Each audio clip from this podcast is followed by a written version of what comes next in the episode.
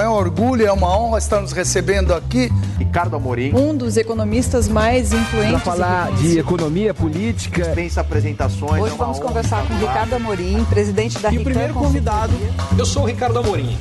Um grande prazer estar aqui com vocês.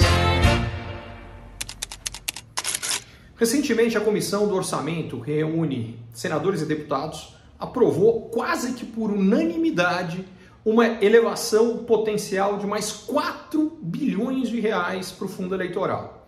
Apenas a deputada Adriana Fontana, do Partido Novo, votou contra esse absurdo.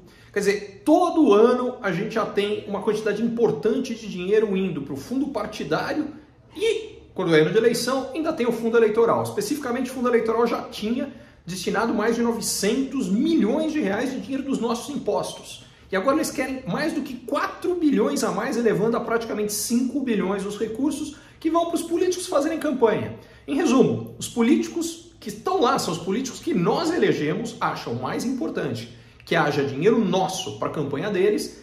Tudo bem se a gente precisa reduzir recursos para saúde, para educação, para segurança, para saneamento e por aí vai. Isso aqui é um absurdo. Não é possível que a gente continue a eleger gente que usa o nosso dinheiro para eles e não para melhorar a vida da população.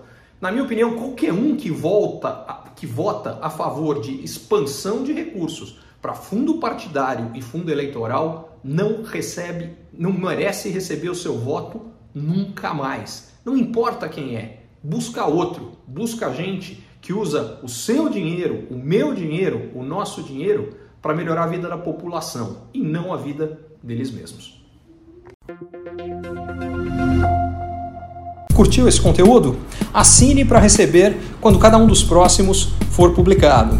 E se de repente você achar que algum colega, amigo ou alguém da sua família pode gostar também, lembre de compartilhar. Até a próxima!